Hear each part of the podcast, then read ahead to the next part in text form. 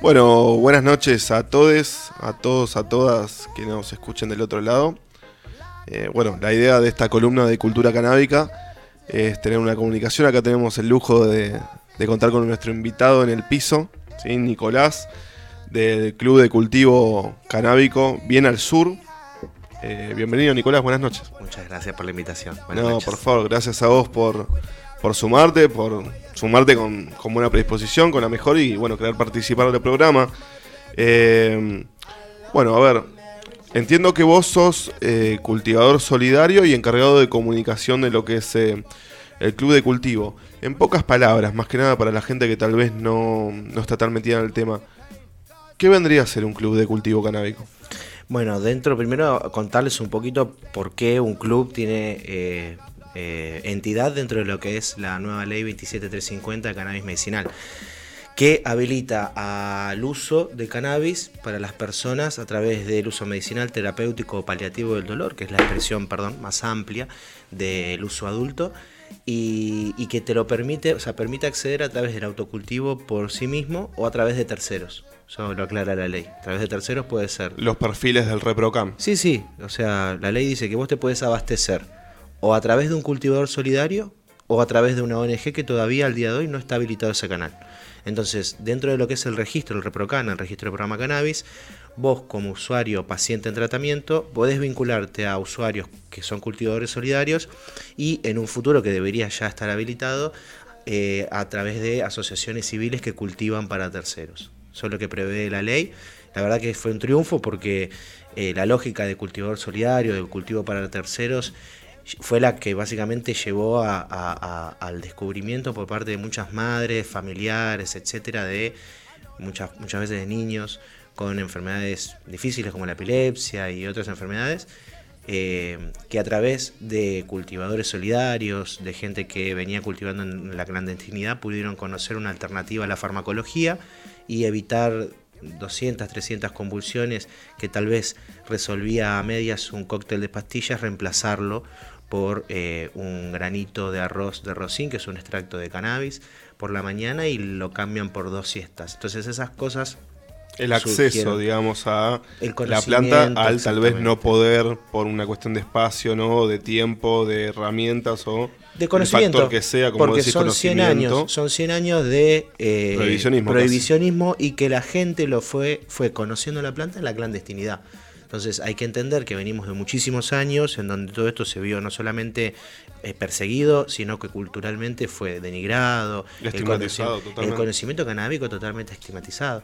Entonces eso hoy viene a ser el acervo, en el cual digo el acervo porque es una palabra que usa también eh, eh, las reglamentaciones y la ley de la nueva ley, por ejemplo, industrial, que habla del trabajo que han hecho las asociaciones civiles y las organizaciones de la sociedad civil en pos del conocimiento de la planta del cannabis, de su producción, de su cultivo y obviamente de sus beneficios. Sí, todo el conjunto de conocimientos y experiencias, ¿no? Que, que bueno, como vos bien dijiste, desde la clandestinidad, pero firmes se han acumulado y que bueno, no por nada hoy por hoy en los distintos eh, sea el Congreso, en los distintos organismos de, gobierno, se está debatiendo el cannabis. No por nada en el mundo se está hablando del cannabis y la caída de este prohibicionismo, ¿no?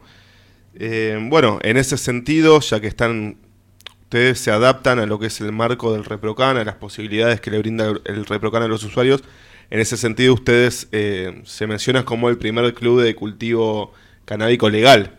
Porque como bien has dicho, existen y se cultivan en Argentina desde hace tiempo, pero bueno, dentro eh, son los primeros, digamos, ¿no? dentro del marco legal en ese sentido. Y dentro, claro, de un marco legal, que es el de esta nueva ley, que nosotros creemos que es una herramienta, por eso hacemos un poco de esta eh, divulgación, porque la gente se sorprende de ver un club de cultivo, eh, de ver tantas plantas, de ver un emplazamiento profesionalizado eh, y de obviamente entender que esto se puede. O sea, mm, gente termina el llamado telefónico consultando por cuestiones del club diciéndome que es el futuro, que no pensó que tanto, o sea, que tantos años antes de que ellos, yo pensaba que de acá a 10 años íbamos a ver clubes de cultivo, eh, que ofrecieran productos de calidad, eh, organizados dentro de un marco legal y obviamente con todo lo que implica eso, o sea, firma de contratos, hay toda una situación en donde el ReproCan solamente te garantiza la vinculación, entonces nosotros tenemos que idearnos cómo hacemos para sostener y generar un modelo sostenible. Bueno, en base a eso te quería ir haciendo algunas preguntitas. Igualmente, antes de, adentrarnos en el tema, te quería consultar cómo está conformado Nicolás el equipo del club. Porque entiendo que son eh, varios integrantes y cada uno desarrolla una función. Sí, el, equipo básicamente son cultivadores. Más allá de los socios, ¿no? sí, sí, los socios son, digamos, son los beneficiarios. Los socios reciben su cuota de cannabis y de cualquier otro producto derivado del cannabis que el club les pueda dispensar. Pero en el club trabajan eh, quienes cultivan, que no soy yo solamente, sino eh, Bea, por ejemplo, es nuestra compañera que es la encargada de cultivo, junto con Sebastián, que es como el Master Grower, quien. Responsable de cultivo sería el Master Grower. El responsable de, todos los procesos de cultivo y de la y de la planificación. Después del día a día, hay todos los días, eh, hay un trabajo continuo para revisar todo lo, digamos, todo lo que significa una plantación de tal envergadura, tema de plagas, fertilización, control de los parámetros de cultivo, clima, humedad, temperatura. Todo ese trabajo se termina conjugándose con la parte logística para poder hacer que la cantidad de socios que tenemos obtengan su cannabis todos los meses de acuerdo obviamente a su elección dentro de un catálogo que también es construido en base a las sugerencias de cada uno de los socios. Eh, disculpa, me había. Mm, dentro estuve chusmeando la página web de ustedes, que bueno, ya que estamos, le comento es bienalsurclub.com. A quienes nos escuchan, también tienen el Instagram, arroba bienalsurclub. Eh, estuve chusmeando y vi que había un miembro del equipo que se encargaba de la trazabilidad. ¿Estoy diciendo bien? Sí, ahora ¿Cuál, ¿Qué es ese concepto? La, trazabilidad es un concepto, concepto perdón, muy interesante que tiene que ver con el conocimiento del producto y de cómo ese producto llegó a tus manos. O sea, desde semilla hasta que ese producto terminó en el packaging entregándose a cada uno de los socios. Hablamos del valor agregado, digamos, en otras palabras. te lo voy a explicar muy sencillo.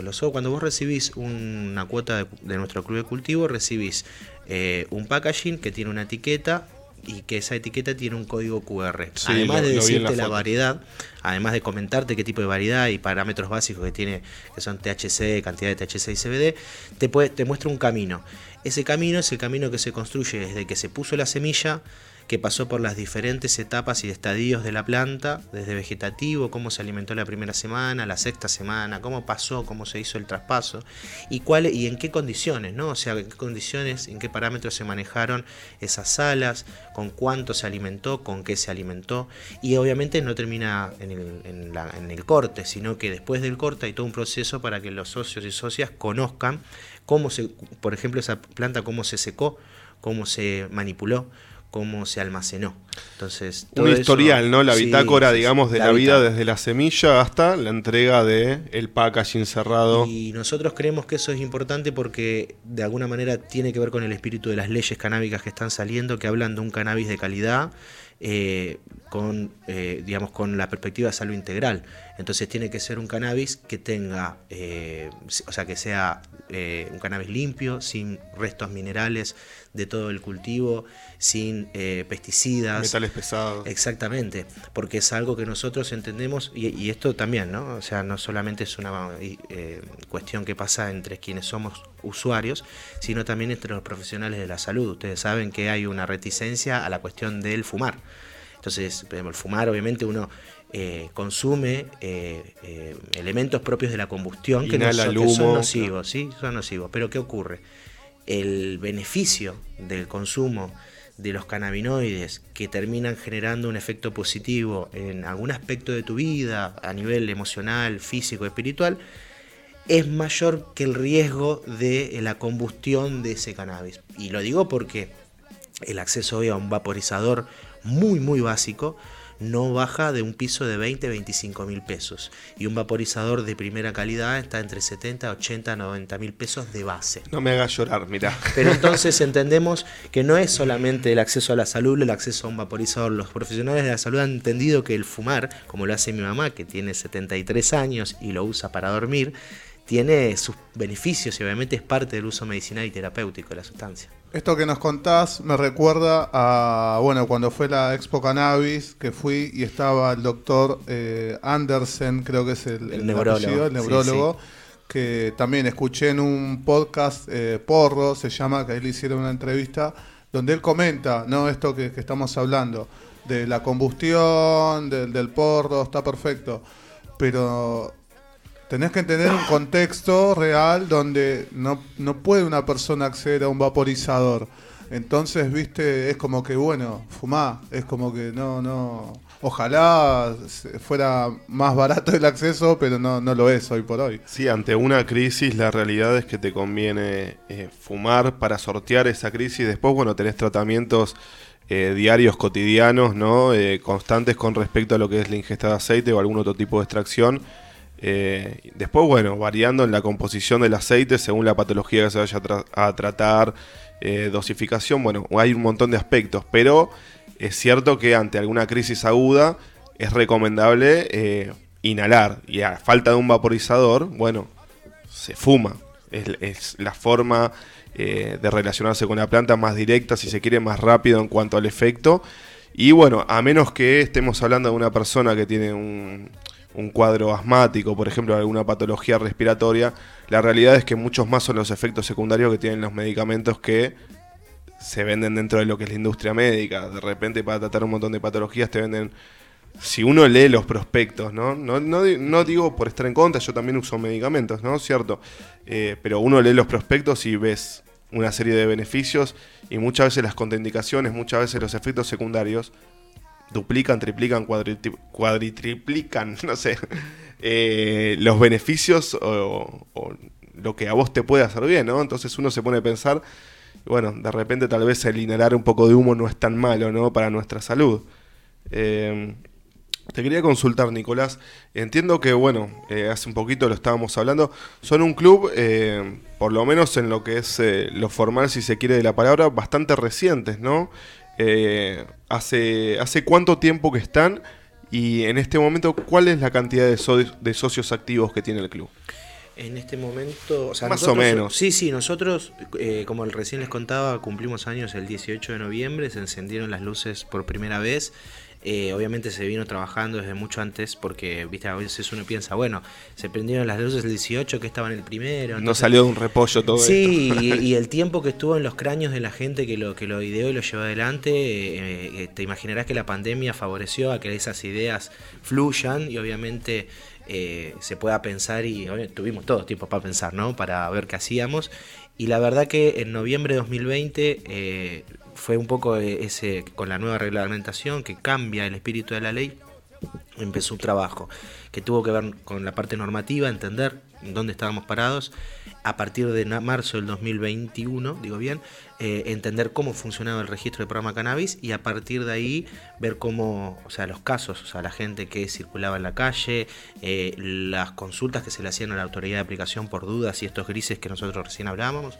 Eh, y, pero en noviembre de 2020, digamos, con todo eso y con la, la voluntad de hacer algo distinto, prendimos las luces y arrancamos eh, éramos personas, o sea, quienes estábamos nosotros activos en el cultivo, éramos cuatro o cinco personas y arrastrábamos a, socios o, vinculados solidariamente desde, desde mucho antes.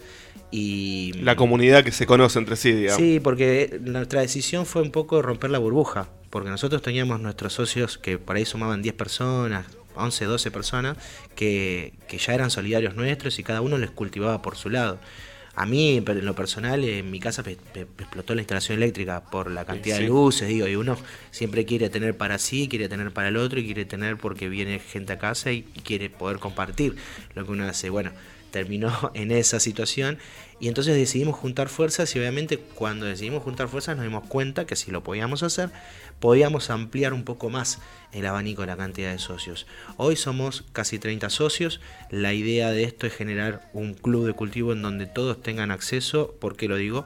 Porque en general los clubes de cultivo funcionan por recomendación, tenés que tener a alguien que ya sea parte y que te recomiende desde adentro. Es complicado el cupo. Es complicado el tema del cupo y nosotros apostamos por algo abierto que en principio se dio en tres encuentros, o sea, abrimos las puertas en tres encuentros que se dieron en enero, febrero y marzo Eh, y en esos encuentros sumamos las primeras camadas de socios que ahora el jueves nos encontramos en esta inauguración que vamos a hacer de un clubhouse que abrimos para el club, para disfrutar con los socios, pero eh, también para, para crecer, no solamente, viste que a veces eh, la Argentina en Capital Federal no, nos parece que ya terminó en la General Paz y nos escriben de todo el país. Nos escriben de Tucumán, nos escriben de Salta, nos escriben de Mendoza, nos escriben de Neuquén, de, hasta de Tierra del Fuego. Entonces nuestra idea es poder juntar, claro, juntar fuerzas y hacer algo federal con gente de otras provincias. Es que bueno, la realidad es que, como decís vos, ¿no? Eh, la Argentina no es Buenos Aires y, y, esto es algo que le cambia la calidad de vida a, gente de todo el mundo, ¿no? O sea, y bueno, en nuestro país, donde estamos todavía entre los cambios de paradigma, los cambios de, de la reglamentación, de la legalidad, bueno, hay, hay mucha demanda que está esperando encontrar respuestas a sus necesidades. Y bueno, justamente esa es la función social, entiendo yo, que cumplen eh, ustedes, por ejemplo, ¿no? los clubes de cultivo en general, acercando y ayudando a la gente que, como dijimos previamente, ¿no? Eh, tal vez no tenga las herramientas, las posibilidades para eh, ser autónomos en cuanto a su cultivo, a su producción, pero tienen sí la necesidad de, tener su medicina. Yo creo que indefectiblemente cuando vos empezás a, trabajar en esto, a, ejercer el cultivo para terceros, hay un llamado, hay un llamado eh, por el otro, por el prójimo. Entonces, cuando vos lo haces para vos, le metés lo mejor y cuando vos lo haces para el otro, también le metés lo mejor, pero además tenés esa responsabilidad de no fallar porque es la salud del otro y el otro no tiene plantas para cultivar, no sabe cultivar tal vez, no tiene el tiempo. Entonces sos el garante de que esa persona tenga una alternativa a la farmacología, como yo decía, tan, algo tan simple como reemplazar una pastilla de clonazepam por eh, tres pitadas a la noche o una, una pastilla para dormir por eh, esto, eh, una florcita. Entonces, eh, nosotros tenemos esa responsabilidad, pero también... El derecho a la salud. Es el derecho a la salud.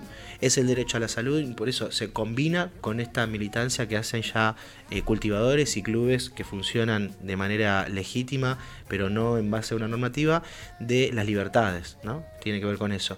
Yo creo que la herramienta que trajo la ley es la de la salud integral y que nosotros tenemos que vincular con el cannabis de manera urgente porque de esa manera nosotros podemos tener un amplio eh, em, entendimiento de este, de este concepto de salud.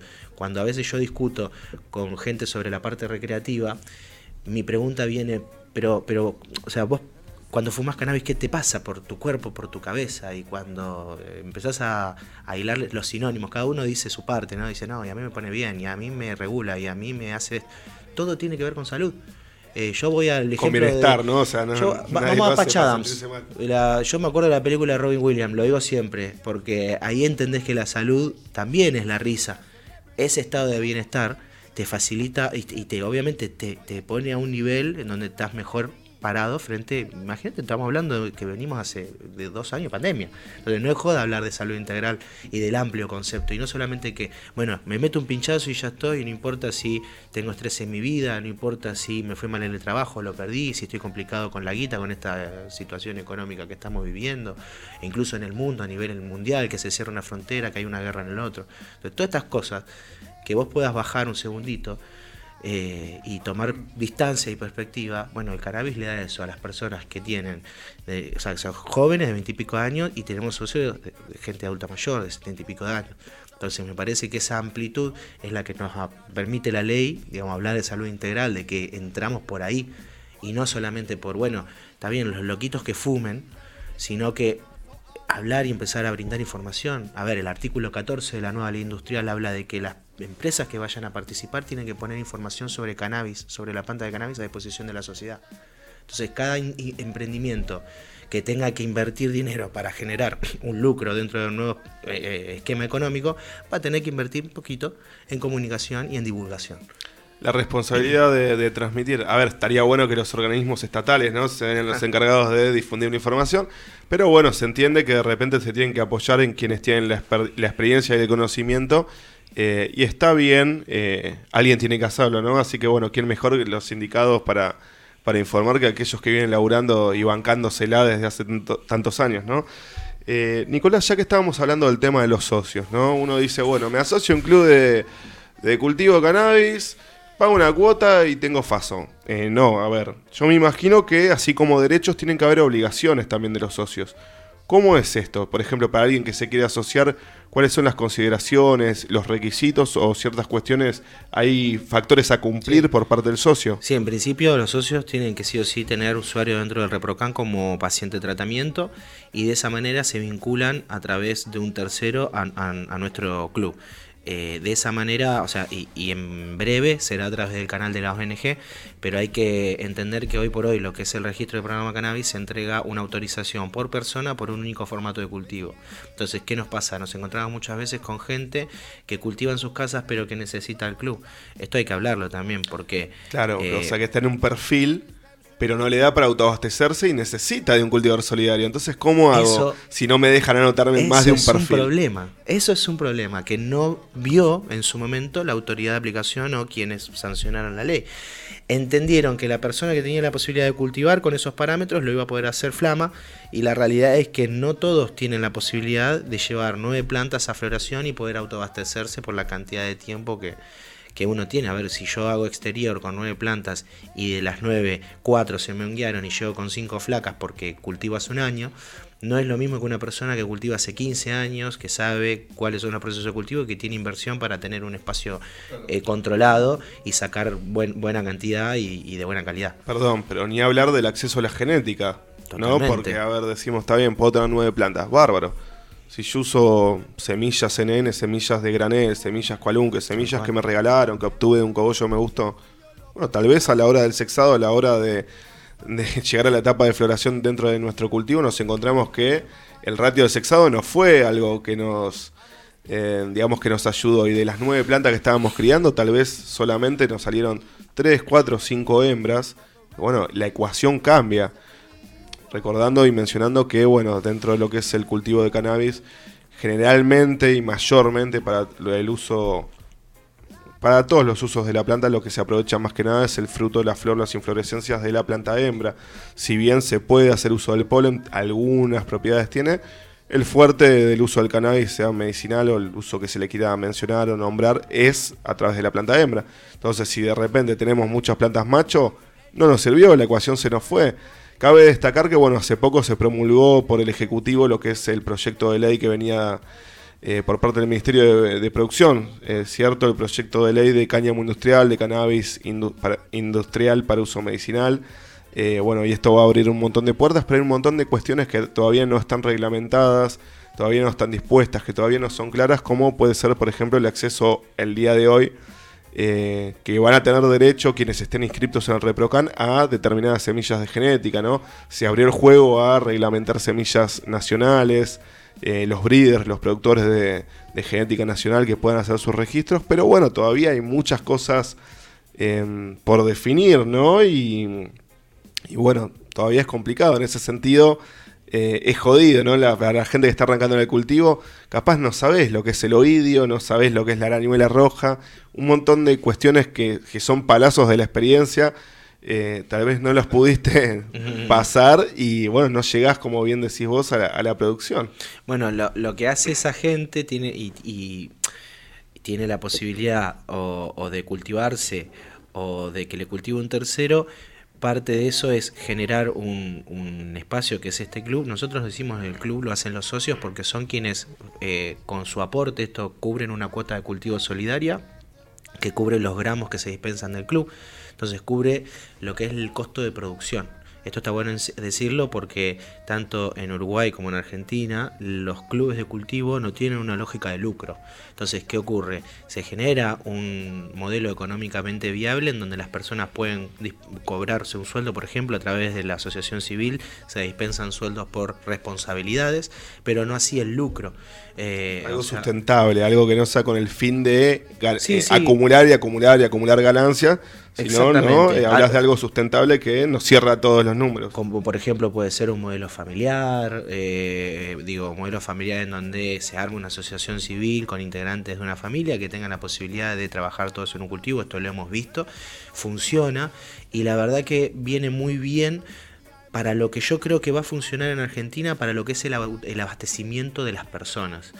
Yo creo que la ley industrial nos va a permitir muchísimas cosas a futuro.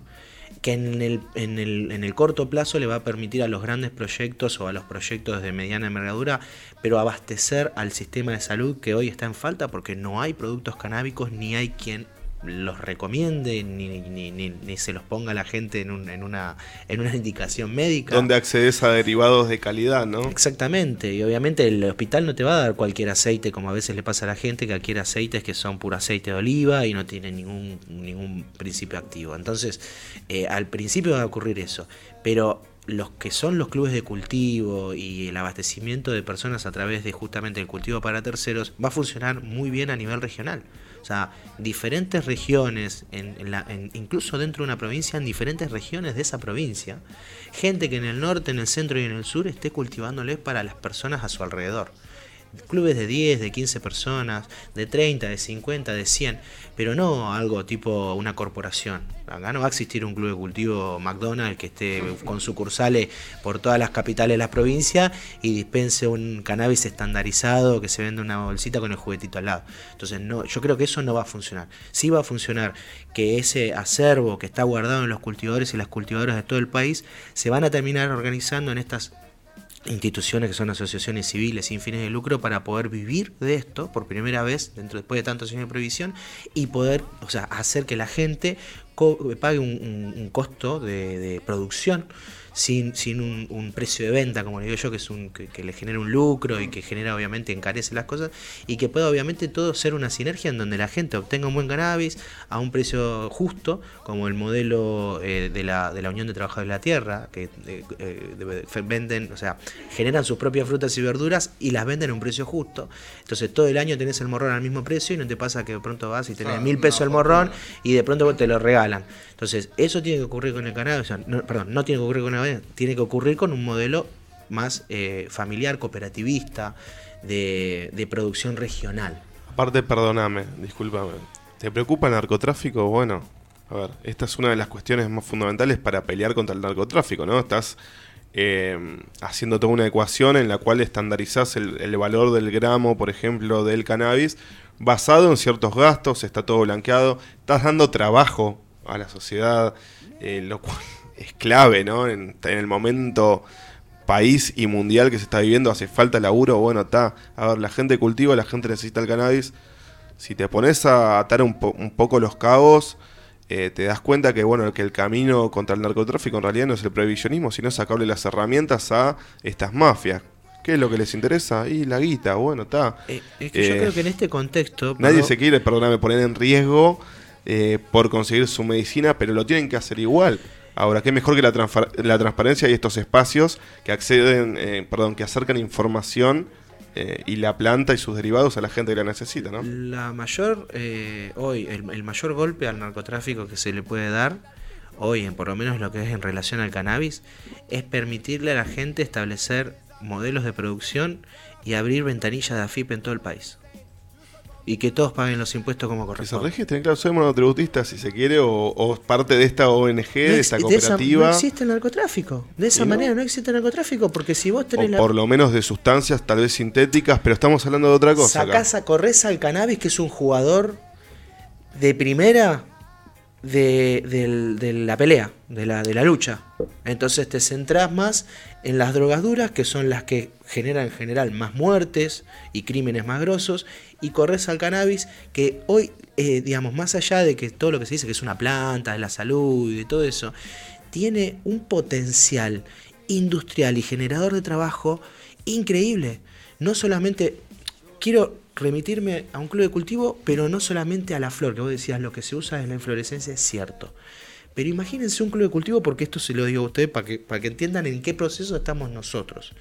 Si un club de cultivo puede ofrecer sus flores a sus socios de primera calidad, pero aprovechar el 100% de la planta de cannabis porque sí se puede aprovechar y generar sinergia con otros modelos de producción que recuperan material generar bioplásticos, generar productos textiles. Aprovechar el cáñamo de la planta. 100%. Es el 100% de la planta de cannabis. E imagínense lo que yo les dije, que por todo el país se, se proliferen los clubes de cultivo, que cada club de cultivo tenga el poder de organizarse y vincularse a sectores que ya existen en el agro hoy en la Argentina y, que, y que obviamente potenciarlos que en un momento eh, por ejemplo, la dictadura militar argentina destruyó, que es el, cáñamo a nivel industrial, textil, naval.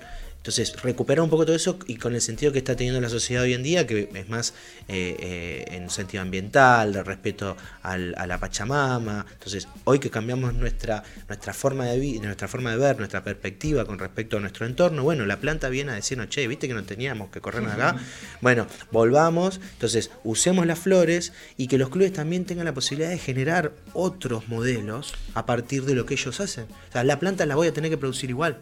Y a mí, me, la cantidad de, material que hoy no podemos entregarle y que estamos en vías de a ver a, quién le podemos entregar, con quién podemos coordinar para generar esto y que sea un beneficio de la sociedad. Les estoy diciendo que si en un pueblo tienen uno o dos clubes de cultivo, que tengan la posibilidad de vincularse con gente que recupere materiales, por ejemplo, plásticos, y genere una pasta de cáñamo con el plástico, genere un bioplástico, pueden hacer plazas de, los pueblos, eh, eh, mobiliario para escuelas, todo gracias a la planta de cannabis que se usó originalmente para una flor. O sea que yo le di un socio. El fin, el fin, si se quiere, inicial, pero se aprovechó toda la planta. Bueno, hemos tenido oportunidad de hablar con Mariano, por ejemplo, del proyecto Cáñamo, eh, y ha hablado en, en otras en otras entregas de la columna de cultura canábica de lo que es el potencial del cáñamo industrial, de toda la planta y bueno, todas las fuentes de laburo que puede hacer y todos los usos, ¿no? Para construcción, como decís, bioplásticos, bueno, el, potencial de la semilla como alimento, se pueden hacer pilchas, zapatillas, como decís, mobiliario. Eh, la realidad es que puede, la realidad miratillo, puede impulsar muchísimo trabajo a nivel nacional, porque es algo que ya está pasando, ¿no? Eh, Así que nada, eh, eh, sería muy interesante ver cómo, porque ahora lo que nos está faltando es, bueno, cómo ingresamos el cáñamo, ¿no? Porque hay muchos grises, es ilegal moverlo de acá para allá, es todo un tema importarlo, ¿de dónde lo saco? Bueno, eh, sería muy interesante ver cómo distintos clubes de cultivo, distintos espacios puedan, ¿cómo decirlo?, puedan abastecer una naciente industria del cáñamo industrial, aunque sea, bueno, en una primera instancia. Eh, Nicolás, te quiero consultar porque es algo que cuando hablamos de clubes de cultivo, muchos cultivetas eh, se nos abre la cabeza y empezamos a. Eh, empieza como a ver una chispa y se quiere prender la lamparita. ¿Qué es lo que hay que tener en cuenta si yo o quien nos escucha desde casa quiere iniciar su club de cultivo? ¿Cuáles son las consideraciones, los factores? ¿Qué es lo que no se me puede escapar del cálculo? Eh, bueno, en principio tomarse el tiempo de leer las normas.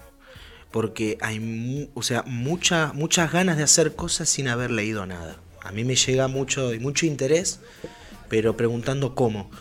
Y cómo y por qué. Y todas esas cosas, yo, o sea, los invito a leer. Y digo algunos numeritos para la gente que está escuchando. La ley 27, la 27350 que les va a parecer extraña porque todavía si vos lees el texto original figura la palabra cáñamo cuando se está hablando de cannabis medicinal, o sea, fíjense el nivel de desconocimiento en 2017, ¿no? vas encontrando todos los distintos agregados, ¿no? Sí, pero es interesante porque ahí vas viendo por dónde fue, ¿no? Y después de cuando lees esa, que son pocos artículos, pasás a la resolución de noviembre del 2020, la 880-2020, firmada por el presidente Alberto Fernández, que cambia la ley. Que la amplía. La amplía, pone las palabras en su lugar, habla de cannabis medicinal y no de cáñamo. Entonces, y después de esa, la resolución 800-2021 del Ministerio de Salud Nacional, que es la que establece el funcionamiento del registro de programa cannabis, cómo funcionan las autorizaciones y los parámetros. Hay que hacer hincapié en cada una de las palabras y cómo se dice. O sea, si dice y, si dice o, o, si, o por ejemplo el acceso al cannabis, que son tres formas de acceder al cannabis, que es medicinal, terapéutico, paliativo del dolor. Entonces, leyendo todo eso, y bueno, para las ONG, la última que es la 782-2022, son resoluciones del Ministerio de Salud, en donde establecen los parámetros de una ONG que todavía no se ha puesto, que son, digamos, auguran, hablan de una base de socios por autorización directa de 150, después los, los más de 150 por autorización, por vía autorización excepcional, eh, habla de transporte de material vegetal por la cantidad de representados, habla de las 9 plantas por los 100 metros cuadrados, 15 en exterior por cantidad de representados, o sea, habla de multiplicidad de predios. Promete, querés decir. No, no, no, es una resolución que tiene que cumplirse. Lo que no ocurre hoy es que el registro, que es una base de datos que, decíamos recién antes de entrar, pensada para 10.000 personas, que hoy tiene casi 200.000 personas inscriptas, que tuvo que cambiar un servidor de un cuartito en el Ministerio de Salud a, los a los servidores de ARSAT que están controlando nuestros satélites porque, porque se encontró en su momento una vulnerabilidad. Y ahora mejorarlo porque hay muchas cosas, por ejemplo, la gente que hoy se les está venciendo porque en marzo se cumplió un año, empiezan a vencer. Bueno, el registro hoy no tiene forma de renovarle a las personas. No está previsto, no estuvo previsto. Hace un año que está esto andando. se decía que lo podías renovar, pero todavía no, pensaron cómo. No, no, la respuesta es que no hay un botón, no hay un método. Entonces, todo esto es que está atado a una plataforma, que es la plataforma del Estado, Nacional Mi Argentina, se va a mover a una plataforma en conjunto con la ARICAME, que es la nueva autoridad de aplicación de la nueva ley, que va a estar en una plataforma nueva, separada, y obviamente con lo que requiere, porque imagínense eh, los datos que van a estar volcados ahí, son datos muy sensibles, eh, incluso a nivel, estamos hablando de que por ahí si ya una persona con nueve plantas en su casa es un dato sensible, imagínense los grandes cultivos que vamos a tener de, con alto contenido THC, van a ser ultra sensibles esos mm. datos. Entonces, todo esto está previsto que funcione en una nueva plataforma. La promesa es que en 30, 40 días esto esté andando bien y obviamente todos los problemas que tuvo la gente hasta ahora o para ingresar o para renovar o porque hoy no se están leyendo los QR, por ejemplo. Bueno, sabes que un cliente me mandó un mensaje, me dice, che, Pablo, sabes que pude, me salió el ReproCan, qué sé yo, eh, tengo la hoja con mis datos, pero cuando escaneo el QR no me deriva mis datos. Le digo, bueno, a ver, tal vez haya sido algo súper reciente, porque te salió el aprobado ayer, tal vez no está cargado. Por las dudas mandé un mail a lo que es, eh, bueno, en la página del ReproCan está el mail, ahora no, no me acuerdo, patente. Msal, ¿no? Eh, .com. Pero, pero bueno, nada, digo, debe ser un error. es, un error es un error porque están trabajando con, con, el corazón de la base de datos. Yo no sé cómo se hacen estos, estos, estas mudanzas, esos traspasos, pero sí que se avisó Incluso los médicos están teniendo problemas porque acá eh, hay que también contarle a la gente que los rechazos del ReproCan no han sido porque no te corresponde por patología o por uso, por lo que sea, sino son cuestiones técnicas o que se firmó mal un documento, un dato que está mal. Entonces, ¿qué pasa? Cuando se rechaza, el médico tiene que volver a revisar y a poner en un, en un ah, donde está tu nombre, a tocar un botoncito y cargar de nuevo los, los, eh, los, los papeles. ¿Qué pasa? Eh, el registro está andando mal, entonces tienen 200 páginas de visualización de los más de no sé cuántos miles de pacientes que tienen algunos médicos y eh, cuando van pasando de página a página llega un momento que se le traba y se cierra. Entonces, ¿qué pasa? Las personas que están rechazadas no puede, no puede el médico te avisa que no puedo, te dice no puedo, pues tengo 200, vos estás en la 180 y yo no puedo pasar hasta la 180 y voy hasta la 35 y se me cae. Entonces, eso es lo que está pasando hoy. Es un sistema que estuvo pensado para 10.000 personas. No da abasto a la demanda. Que no da abasto y que obviamente, pero hay que entenderlo porque también es eso, es sacarle la careta un poco a la cuestión. Porque, viste, todos dicen, ah, pero son todos fumaporros que quieren lo medicinal. Pero cuando nos sentamos a discutir sobre posta, qué es lo medicinal y qué es lo, recreativo, es, es, te das cuenta que no tiene, no tiene ningún tipo de, de, gollete discutir al cannabis fuera del ámbito del bienestar cuando hablo de bienestar físico, mental y espiritual, me remito a la OMS, a la Organización Panamericana de la Salud, que habla sobre eso. Cuando habla del uso paliativo, viene de un origen oncológico, obviamente, porque se empezó a entender que no podíamos atacar esa enfermedad, que era el cáncer, que hasta el día de hoy no tiene cura, y que había que mejorarle la vida a la gente. ¿Cómo hacíamos? Bueno, quitaron al cannabis, ¿no? De la lista de, sustancias. Al CBD, Ahí va. Al CBD, no al THC al CBD porque como no es psicoactivo entendieron que bueno, listo, lo sacamos. ¿Y por qué también? Porque vieron que había un montón de beneficios que estaban prohibidos por el solo hecho de estar pegado al THC. Pero fíjense que apenas lo sacaron, ya bueno, ya tenemos nuestra crema antiinflamatoria con CBD. Digo, ya está, eso se sabe, el negocio está. Pero el THC no. Y fíjense que hoy se está descubriendo que el THC, la sustancia vilipendiada por excelencia de la lucha contra, contra el narcotráfico, eh, tiene efectos terapéuticos pero hasta increíbles. Muchas El- propiedades. El, mito era que era neurodegenerador, como el alcohol. ¿No? Entonces vos decías, fumabas y te quemabas las, Las neuronas. neuronas. Se descubrió hace menos de un año que un estudio internacional que es neuroprotector. Para mí, yo tengo, mi papá tiene esclerosis múltiple, es una enfermedad neurodegenerativa. Para mí, es, yo si hubiera tenido esta, esta información hace 10, 15 años, yo empezaba ese tratamiento con mi papá, seguramente mi papá, porque ¿qué hace? Le reduce la espasticidad. Sí. Las enfermedades neurodegenerativas te evitan, o sea, te, te van... Afecta al eh, sistema inmune. Sí, no, este, la parte de- motriz. Porque al quemar las neuronas, las enfermedades autoinmunes son genéticas, no, no son una enfermedad viral, son genéticas, son autoinmunes, lo que hacen es van, de- de- de- te, te quedas duro, básicamente. Entonces, cuando vos consumís cannabis, eh, eh, los estudios han demostrado que no solamente que es neuroprotector, sino que genera una, o sea, baja de la espasticidad de la gente cuando está toda dura, que empieza a aflojar sus músculos. Entonces no es que lo hacen porque quieran, sino que es porque el cerebro funciona de esa manera. Y el cannabis actúa ahí. Actúa reduciendo la espasticidad. Hay videos, digo, hay videos famosos. Hay un video famoso de un chabón que está tirado y que le dan de fumar cannabis y se siente y dice, no lo puedo creer.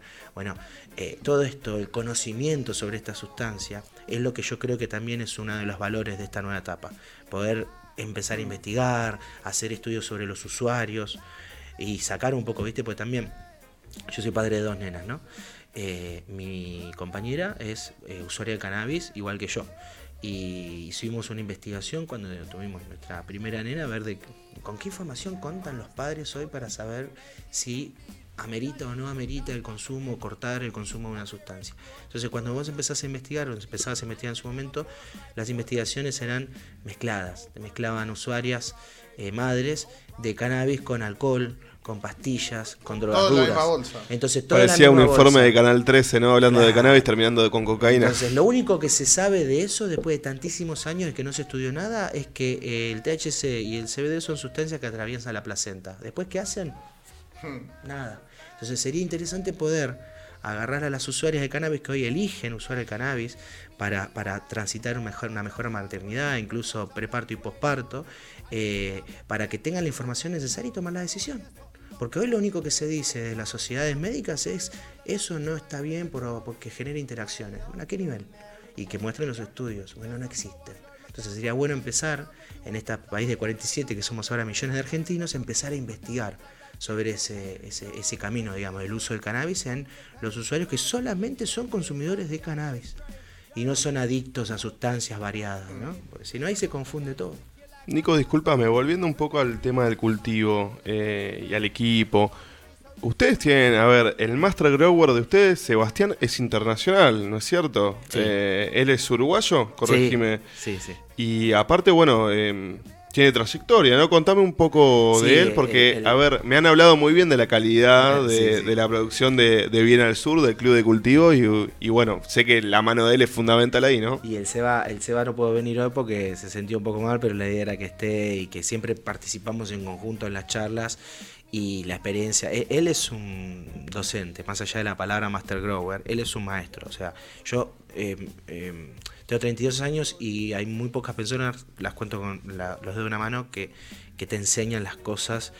Y, pero viste cuando sin, sin no me des nada a cambio. Pero transmitir. aprendelo, aprendelo porque considero que hay que pasarlo, porque yo me voy a morir y no me voy a llevar nada de esto. Entonces, con esa filosofía te enseña todo lo, lo que tiene que ver, o sea, de su experiencia de cultivo y de aplicada a nivel industrial, eh, a campo, en greenhouse, en, en indoor de gran escala. Entonces, para nosotros, lo digo para yo que soy cultivador de, de carpa, de mueblecito, de placar, eh, que venga una persona y te guíe por el camino y te explique las cosas, pues no solamente es decirte, bueno, usa tanto, o sea, de esto es dos, no tres, sino que te diga por qué es dos y no tres.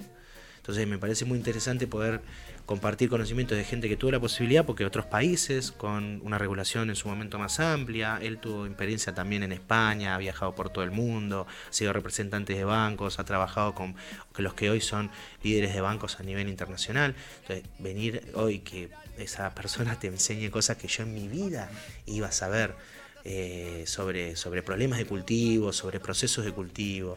Bueno, y no solamente el SEBA, sino que ahora se sumó Mary Jane también, que también se va a encargar la parte de procesos y trazabilidad y control. que, que, que son gente con mucha experiencia. Yo la verdad que estoy como, viste, con los ojos abiertos y con los oídos bien destapados, para escuchar, para aprender, para tomar nota mental de todo, porque en mi vida, voy- y yo hoy te digo que de en noviembre del año pasado, que me sumé más o menos a- ahí al equipo, eh, crecí un montón como cultivador, crecí profesionalmente y entendí muchísimas cosas que seguramente no hubiera podido entender tan fácil y tan rápido, porque como dice el Seba, la información está toda en Google, pero compilarla, viste, y buscar y que justo el problema que vos estés buscando lo puedas encontrar con dos o tres cositas, nada, te facilitan un montón las cosas. La Y experiencia que discriminar, ¿no? Qué tomar y qué no, porque los foros son un peligro. Sí, obviamente, y cada uno tiene su escuela, ¿no? Porque, Claro. viste, está la escuela del té, está la escuela de la sal, está la escuela del living soil, está la escuela de- del cultivo mixto, o sea, y bueno, y, y todos tienen sus pros y sus contras, y bueno, ahí más o menos vos vas aprendiendo de gente que ya la hizo. Yo ya hice living soil, te dice, mira, y yo ya hice esto, y yo ya hice esto otro, y me pasó esto, entonces digo, Me bueno. quedo con lo que me sirve. Es como hacer el asado, ¿no? Y Hay si no te la mandás, bueno, está bien, bueno, vamos por acá a ver si te parece que puedes hacer mejor. Pero me parece re interesante porque eh, eh, la ventaja que tiene Argentina es que somos mucho y es muy grande, ¿no? Y hay mucho campo. Pero también eso puede ser un arma de doble filo. Pues si vos el día de mañana te lanzás a, a- a- a tirar semillas al campo y crees que así vas a armar, por ejemplo, abastecimiento para clubes o qué sé yo, es no entender de los procesos del cannabis.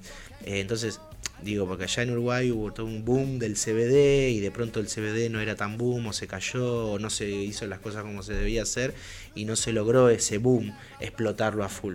Entonces, ¿por qué no ocurrió eso? Porque no se entendió cómo era el mercado. Acá tenemos que eh, tener esa, esa, esa experiencia que han tenido otros países, que la han hecho antes obviamente, al alcance de la mano para no chocarla a nosotros, porque son millones y millones de pesos, de dólares que la gente va a terminar perdiendo. Hay que tener los factores en cuenta, ¿no? No es solamente la idea, sino que, bueno, para llegar desde el principio hasta el fin eh, de la mejor manera, hay un montón de factores que hacen al cultivo que hay que considerar, Y ¿no? la Argentina es tan amplia que quien sabe de cultivo sabe que no es lo mismo secar una planta en Entre Ríos que secarla en Chubut. Sí, no o, es lo mismo. o en la misma provincia, pero en habitaciones O distintas. en de la misma provincia, totalmente. Pero digo, ya en- eh, tenemos una amplitud en términos de climas que incluso en un cultivo controlado, indoor, vos tenés que jugar con otros factores. De climas, de alturas, de humedad. de humedad. De cantidad de humedad. Pues nosotros armamos todo un proceso adaptado a la zona en donde estamos, que es la zona de AMBA, Capital Federal, Uruguay, Montevideo, toda esta. Más o menos abarcamos. Tenemos un clima más o menos parecido. Pero te vas a la Patagonia y no hay humedad. Entonces te dicen, no, yo acá no tengo que poner deshumidificador como nosotros ponemos acá para secar. Eh, porque acá hay un montón de humedad, ¿viste? Entonces, para evitar todo, usamos deshumidificadores en una sala de secado.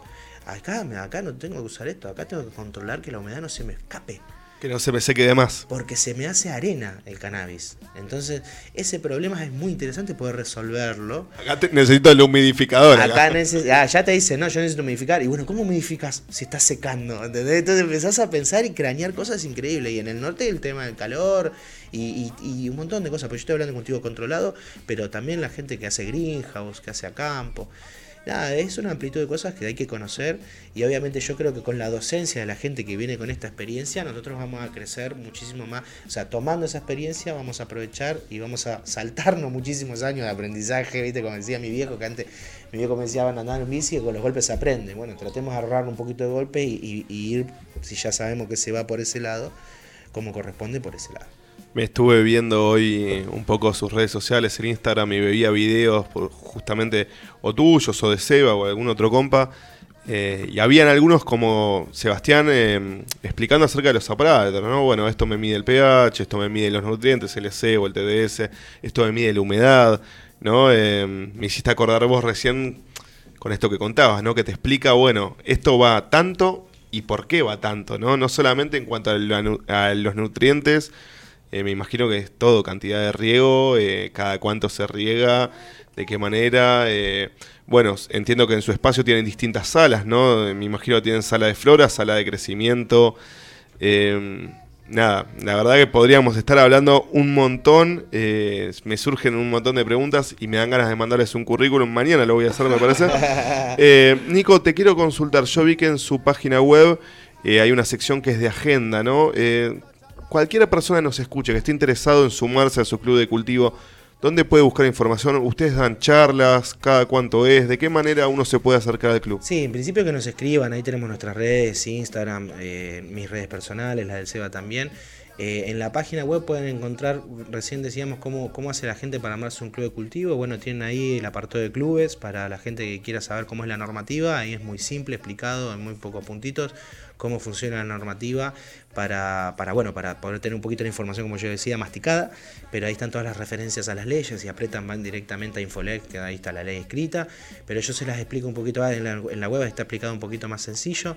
Eh, la gente incluso que quiera tramitarse el ReproCan tiene información, porque es un trámite personal, el ReproCan. Vi que estaba el paso a Eh, paso. El paso a paso, eso es algo personal, hay que entenderlo. O sea, después la instancia médica es una instancia que se cobra porque hoy la atención es particular, pero el trámite es personal.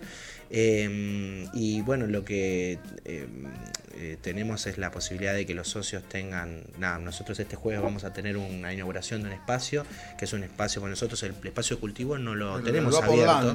El Vapo Lounge, que es para los socios invitados, eh, bueno, están invitados si quieren venir. Espacio para social, sociabilizar, si Es se un espacio para socializar, Compartir. obviamente no corresponde, no, no tiene ahí el espacio de cultivo, sí, pues podemos el día de mañana, nuestra, nuestra idea es que ese espacio funcione no solamente para encuentros, sino dar charlas, como recién consultabas vos, capacitaciones, formación, eh, divulgación interno para nuestros socios, pero también abierto al público. Eh, nuestra idea es divulgar lo que hacemos y obviamente la gente está muy interesada en saber cómo, viste esto de la normativa.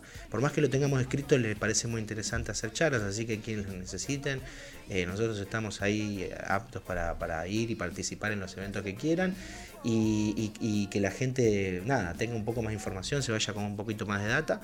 Y para asociarse también, la gente que tenga ganas de asociarse nos escribe al Instagram o tienen ahí una opción para mandar eh, en la web la consulta por mail para la gente que nos escribe de toda parte del país. Ya vamos a llegar porque nos escriben de- del norte, del sur y... Escuchame, se cae el reprocan, nosotros vamos a tardar en contestar un No, poquito. no, sí, sí. Y, y- y no nos da el cuero, ¿viste? Tampoco. A veces ¿viste? la gente dice, sí, pero no lo pueden enviar por el correo. No, no podemos. Entonces, claro, el cannabis por correo quiere que lo envíen a la gente. Entonces, eh, nada, la gente que se quiera asociar, que sea del AMBA o por lo menos eh, tenemos eh, consultas de gente que por ahí viene una sola vez. Eh, al mes o dos veces al mes por trabajo, entonces puede aprovechar y dispensarse su cannabis. Eh, así que no hay ningún problema. Eh, lo único que decíamos es que tiene que tener ReproCan, vincularse con nosotros dentro del registro y después aptos para poder adquirir no solamente las flores, sino también extracciones, derivados como rosin, bubble hash, hash, bueno, en, en breve aceites también que son muy pedidos, parece que no, ¿viste? Pero la gente pide aceites. Eh, y otros productos canábicos como bueno edibles y que están llegando recién. Seguramente si estuviste pipeando los videos ahí había algunos eh, edibles o sea eh, alimentos infusionados con THC que es una novedad para mí por lo menos eh, y que es muy interesante no el cannabis eh, comido no Me, me imagino, perdón Pablito, esto de, de clubes en el interior con, con unas ricas empanadas, ¿no? O algo, tantas delicias que hay en, en el interior. Eh, contanos lo que se pueda contar de- del Vapor Lounge, eh, Nico. ¿Qué, Sí, qué- es- qué es- es- qué va a suceder? No, eso es una invitación para, para los socios que no hicimos ningún evento desde que arrancamos, es la primera. Eh, también para invitados que quieran conocer la propuesta. Básicamente va a haber ahí, es una reunión que hacemos eh, para charlar un poquito de nuestro, nuestra propuesta, de los productos que tenemos. Eh, y obviamente va a haber una, una, una- una cata, vamos a probar los productos. Ya les digo, va a haber alimentos infusionados con THC, vamos a tener otros productos que son propios nuestros de extracciones eh, y obviamente todos los elementos ahí para, para, para poder disfrutarlos. Tenemos un Stundenglas que es muy lindo, es un eh, bong de gravedad eh, muy vistoso. Sí, sí, ese que se da vuelta y, y sube todo y baja el agua y sube el vapor, es, es increíble.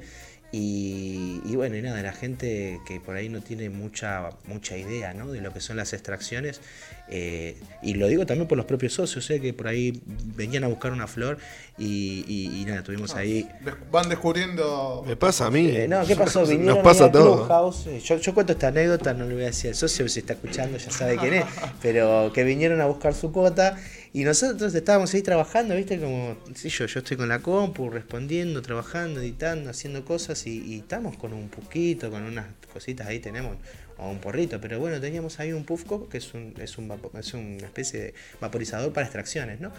Y les convidamos un poquito de rosin que se hace ahí en el club. El rosin es básicamente unas flores que se pisan y se saca la, la Con resina prensas. solamente, claro, con la prensa y un poquito de calor.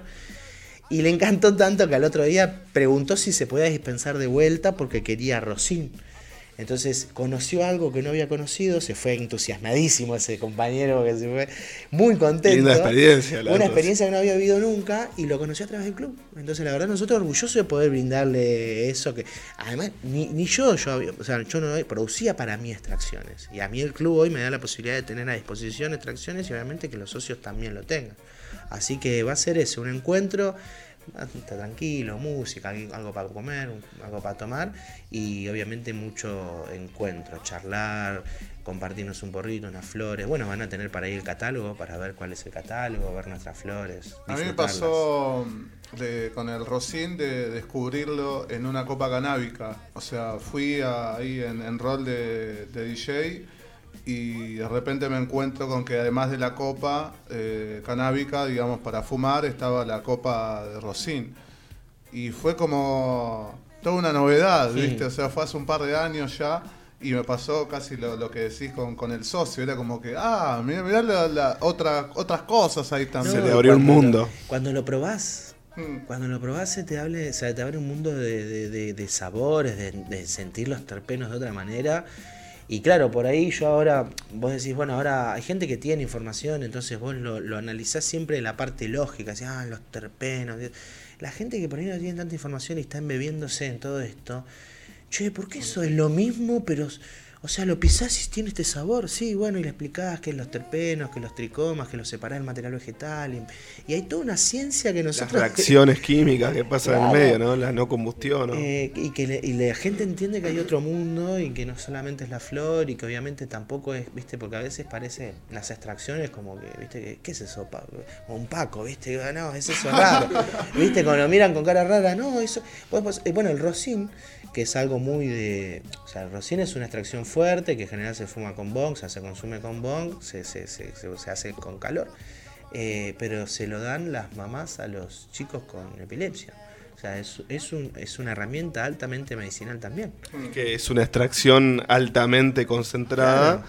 Entonces, bueno, según para qué patología y de qué tipo de cogollo, de cannabis hayas hecho la extracción, bueno, el potencial que tenga como medicina para, para aliviarte.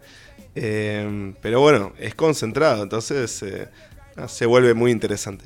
Sí, recontra interesante, pero por eso digo, es, es entender que también la risa es salud, no solamente hay que estar con El una ánimo. enfermedad, el ánimo, el estado de ánimo. eh, la pandemia yo creo que le cambió mucho la forma de pensar a la gente más conservadora sobre ese tipo de cosas, porque te diste cuenta que eh, o, o La salud por- mental no es mucho. Claro, o pero o caminabas por las paredes o te ponías a jugar jueguitos, ¿viste? O, o no había nada para No, hacer. no, no. Digo, no era que tenías que salir a pelear una batalla, ¿viste? Y los que se quedaban en casa eran unos cobardes. No, te- la batalla era quedarte en tu casa y no salir. Entonces, la gente empezó, hubo un boom, se abrieron 200 grows en todo el país, hubo un boom de cultivo, yo empecé a ver en los edificios de acá de Capital Federal las luces violetas. Eh, digo, porque lo primero que entraba era lo más económico, que eran los, los LED violetas. Los paneles más accesibles. Y ahí, sí. y ahí la gente empezó a ponerse de eso. Entonces, no, yo creo que va, va por ahí. La gente tiene que entender que su risa también es salud, que fumarse un porro también es salud. No tiene que tener miedo de hacerlo. Tenemos que entender que eh, es posible con una autorización del ReproCan poder fumar por la calle, poder transportar los 40 gramos y los 6 frascos de 30 mililitros que nos permite el registro. Y obviamente cultivar nuestras plantas tranquilos o cultivarse a través de terceros como somos nosotros. Quien lo necesite, acá estamos. Nico, eh, sin más, la verdad que, bueno, queda agradecerte por, por haberte acercado, por la buena onda, la predisposición y por toda la información que nos traes y aparte por el camino que están recorriendo, porque no le va a abrir puertas, nos va a abrir puertas a, a todos los que de una forma u otra nos relacionamos con la planta o queremos eh, laburar y formar nuestra vida a través de el trabajo y la relación con esta planta, así que que nada, muy contento de, que estés acá. eh, estoy chocho, no, sin palabras. Gracias también, me sumo, Nico. Eh, le agradecemos a Bea también por, por la- el nexo que, nos dio compas. ahí para, para poder eh, realizar esta charla. Y el día a día, porque es una gran cultivadora que se pone al hombro del cultivo, lo que ven ahí, así que... Perdón, quiero hacer un paréntesis. Hoy estaba viendo, eh, si no me equivoco, es un video de Bea, ¿no? Es Sí, un sí. testimonio que ella dice. eh, fue describiendo cómo se fueron dando las cosas hasta que en un momento te dice. Yo estoy trabajando en el club, esto se dio, se me dio, venía concentrado, pensando. Lo que me quedó, ¿no? Me levanto contenta y voy contenta a trabajar y esto. El estado de ánimo, o sea, ¿eh? ¿quién, ¿quién no sueña con trabajar de lo que te gusta, ¿no? Y vivir en armonía en ese sentido. Eh, nada, la verdad que mm, me pareció muy lindo y bueno, es, el, es el lo- mañana. Lo que tenemos que, que cambiar es eso, es el concepto de que el cannabis no, no, no es una... Alimenta vagos. No, y no es eh, la, el- el- la excusa para la lucha contra, contra el crimen organizado, sino que tiene que ser la, una herramienta de trabajo. y Como yo te decía, tenemos que poner más ventanillas de la FIP y que todos puedan tener su emprendimiento económicamente viable. Y de esa manera yo creo que le vamos a luchar, no le vamos a ganar no solamente al narcotráfico, sino también a esta cuestión que todavía hoy tenemos en Argentina, que son los presos y presas por cannabis. Entonces, yo creo que un poquito de información, trayendo estas experiencias, creo que damos nuestro granito para que la gente no tenga miedo y obviamente informar, que yo creo que le hace falta muchos operadores judiciales para, para, bueno, para entender esto que está pasando en, la Argentina, que es un cambio de paradigma. Totalmente, bueno, haciendo lo que podamos, eh, como vos dijiste, granito de arena y bueno, que más pronto que tarde la realidad sea más parecida a lo que queremos eh, para todos. Nico, muchísimas, muchísimas Gracias a gracias. ustedes por la invitación. Gracias Nico, repetimos el agradecimiento a Bea por la conexión. Eh, saludos a, a todo el equipo ahí de Club Bien al Sur. Cultivo Canábico Bien al Sur. Exacto. Eh, tenemos que ir, eh, Pablito, al Vapor Lunch. Eh, no- Vénganse, están invitados. Sí, Estoy calentando el auto. invitados, Sí, sí, ahí después les paso la invitación. A Diego también le, le- le decimos a ver si, si se suma. Eh, gracias, Nico, nuevamente. Eh, Dieguito, bueno, nos vamos despidiendo, que nos pasamos ahí unos minutos.